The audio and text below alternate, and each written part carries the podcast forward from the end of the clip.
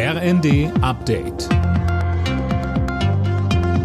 Stündlich neu. Auf den Punkt informiert. Ich bin Silas Quiring. Guten Tag.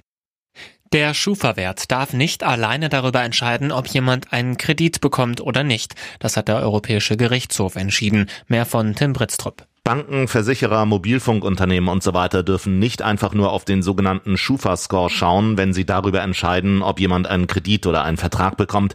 Solche automatisierten Entscheidungen sind verboten, sagen die EuGH-Richter. Die Auskunftei Schufa errechnet anhand mehrerer Daten, wie wahrscheinlich es ist, dass jemand seinen Kredit zurückzahlen kann. Die Bild-Zeitung nennt das Urteil eine Mega-Schlappe für die Schufa.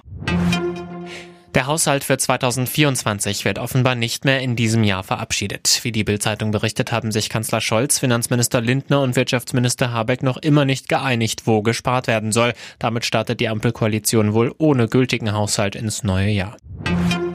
Die Deutsche Bahn ist froh, dass die Lokführergewerkschaft in diesem Jahr nicht nochmal streiken will. Die GDL hat den Weg der Besinnung eingeschlagen, sagt Bahnpersonalverstand Seiler. Allerdings hat sie für heute ab 22 Uhr zum Warnstreik aufgerufen. Bis morgen Abend werden damit weite Teile des Fern- und Regionalverkehrs stillstehen. Bahnsprecher Achim Staus. Wir empfehlen unseren Reisenden, wenn es geht, ihre Reise vorzuziehen. Fahrkarten für heute und morgen gelten flexibel, auch zu einem späteren Zeitpunkt oder auch schon am heutigen Tag. Wer heute die Fahrt vorziehen kann, dem sei empfohlen, das möglichst früh zu tun, denn der Streik soll ja um 22 Uhr im Personenverkehr beginnen.